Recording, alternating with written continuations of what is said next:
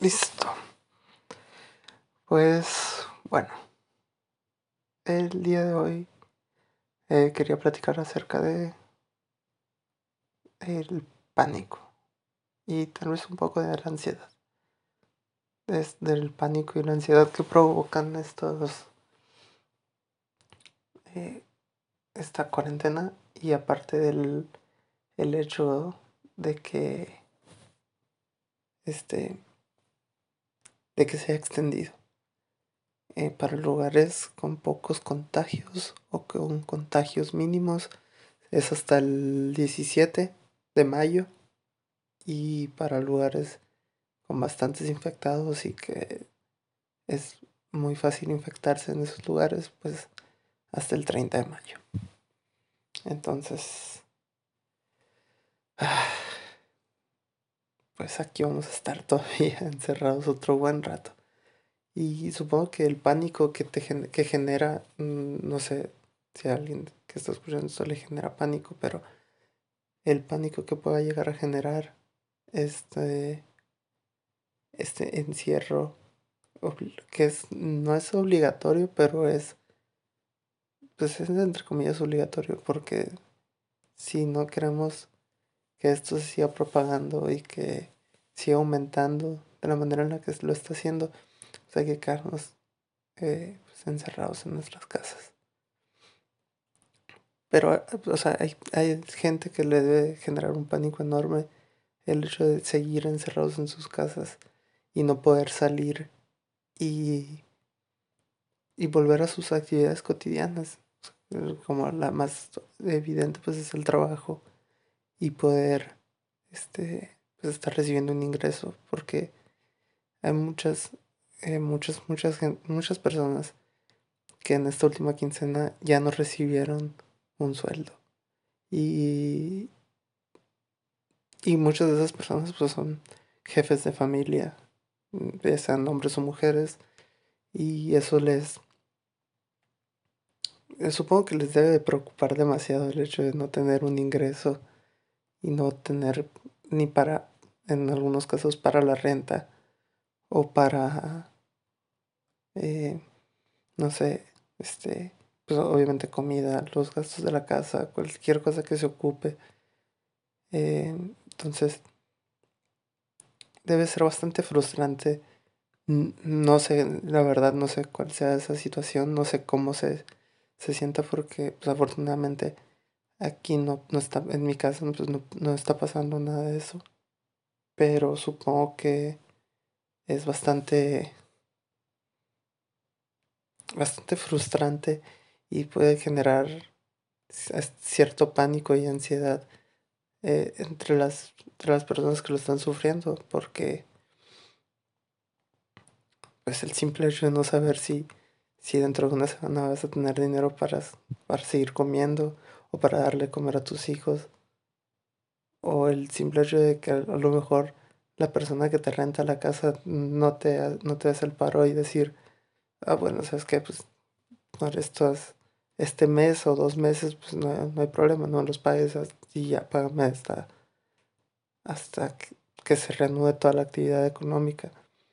Pero pues hay gente que, que, no está, que no está que no está pasando por su mejor momento y aún así la cosa no parece ser que se vaya a resolver tan fácil, la neta. Esperemos que, que, sí lo, que sí lo haga. Y en caso de que esté sufriendo estos ataques de pánico o de ansiedad, eh, la mejor forma de, de pensar es, es que te tienes que tranquilizar sí o sí.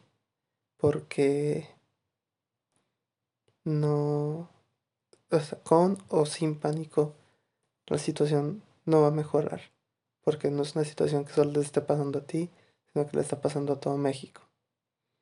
Entonces, la mejor forma de sobrellevar esta situación es, pues, relajándote y, y solo pensando en cómo puedes resolver las cosas en el momento en el que se pueda reanudar la actividad económica, escolar, todo, todo, todo tipo de actividad. O pensar si puedes hacer algo desde tu casa que te pueda estar generando algún ingreso. Eh, ya sea pues, vender eh, tamales o cosas así. Eh, y ser pues lo más precavidos posibles.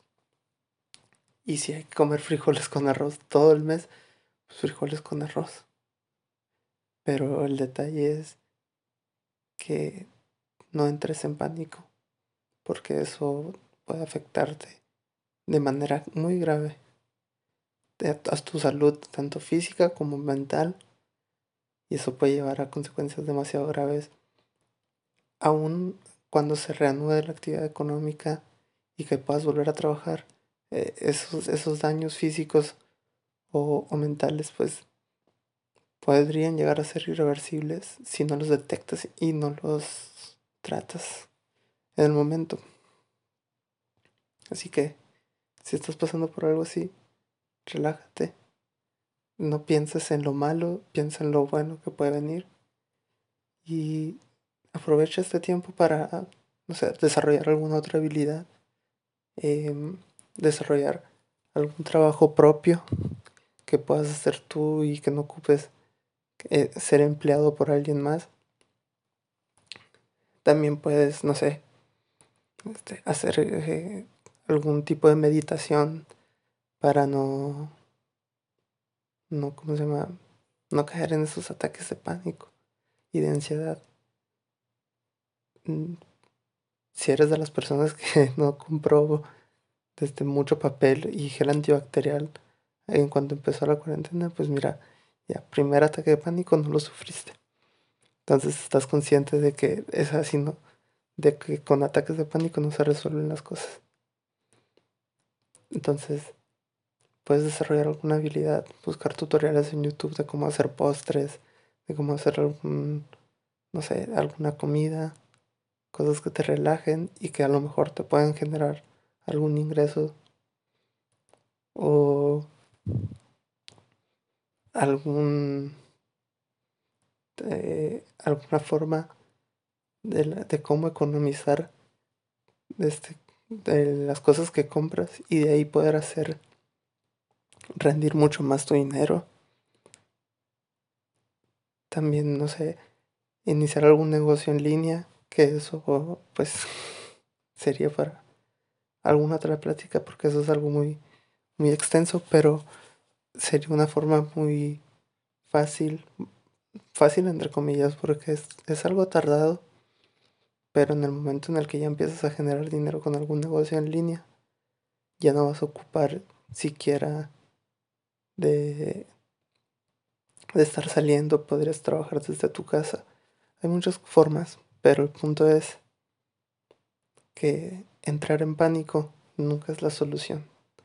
Sé que es difícil, pero con o sin pánico, tus problemas no se van a resolver.